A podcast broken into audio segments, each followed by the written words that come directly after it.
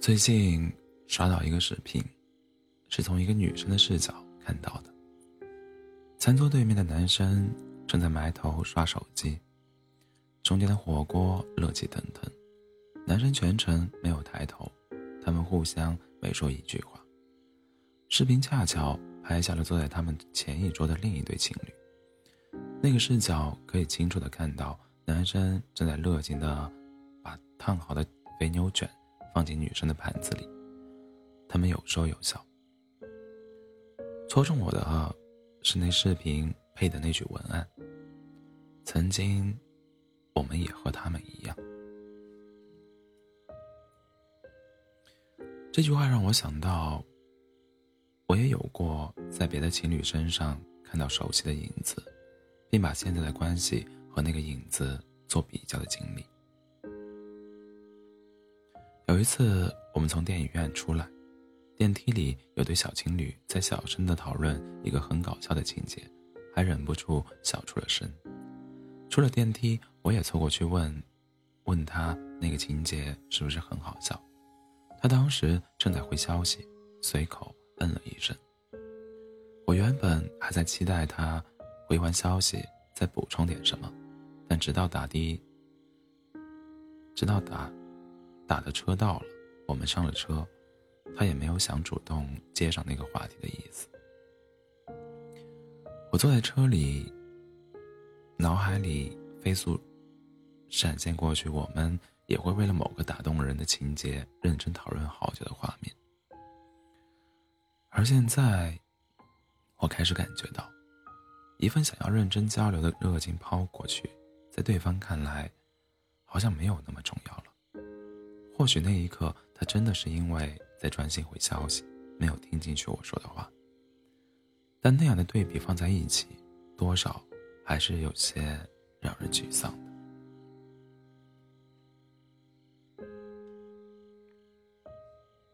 想到这里，我突然有些理解开头那个视频下面的一句评论：“我见过你付出百分百爱意的样子，所以你有几分敷衍，我一眼。”就能看出来。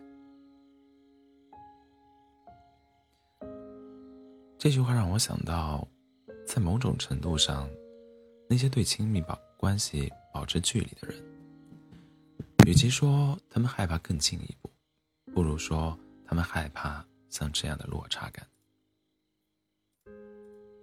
他们的内心就像一个标记有刻度的容器，感受到的每一份爱意都有一个对应的刻度。对应到刻度表上，爱降了几度是很明了的。我想自己大概就是这样的人。对于交往六年多的感情是否要走向下一个阶段，始终很难下定决心。仔细想想，或许是在担心，关系一旦跨进新的阶段，就会有人因为这种形式上的稳定，慢慢缩回努力拖住这段关系的手。所以有时候。听到有人把都老夫老妻了作为在亲密关系里懈怠的借口时，我是反感的。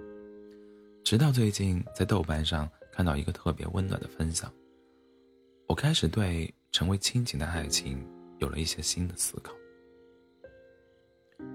故事的主人公是一个结婚八年的女生，女儿的同类，女儿的同学送女儿一只小鸡，由她细心照料着。有一天，她突然发现这只小鸡小鸡奄奄的，就一边哭一边给老公打电话。家里的老人都不理解为什么这么大一个人，还会为了一只小鸡哭，但电话那头正在工作的老公却会耐心安慰她，告诉她他已经把小鸡照顾得很好了。后来，小鸡还是没能活下来。他们处理完小鸡的后事，日子还是照常过着。有一次，一家人逛商场，老公带着女儿去买玩具，让她先去餐厅占座。吃饭的时候，老公突然递来一只玩具小鸡，说是给女儿买玩具的时候顺便看到的，弥补一下他失去小鸡的遗憾。他说那一刻，九点九元精品店的小玩具胜过千言千万句情话。就是这样一件又一件小事，让他一次又一次爱上了这个人。他笃定地说：“这种感觉不是亲情，是真真切切的爱情。”这个故事打动我的地方在于，不管是恋爱还是结婚，不管是结婚一年还是结婚八年，这个女生总能一次又一次的感受到自己的每一点情绪都有被认真对待。这件事情倘若发生在别处，或许会有。很多没那么温暖的版本。上班期间接到妻子因为生病的小鸡难过流泪的电话，或许会以工作太忙晚点再说为理由搁置到一旁。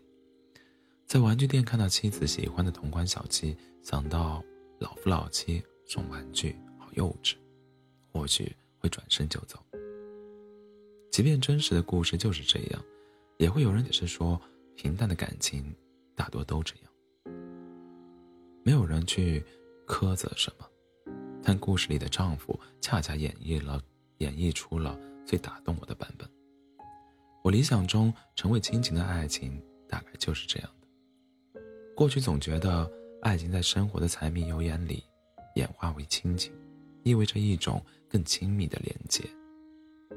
但现在我觉得，成为亲情的爱情，并不意味着。直接和亲情画上一个等号，两者之间或许需要保持一定的界限。这种界限意味着，我们拥有更亲密的身份，但依旧保留着热烈爱恋时的相处习惯。我们的每一点细微的情绪，依旧值得被重视。我们依旧毫不保留的付出自己全部的爱意。而不是用一个万能句式都在一起这么久了，都老夫老妻了，作为在亲密关系里懈怠的借口。晚安。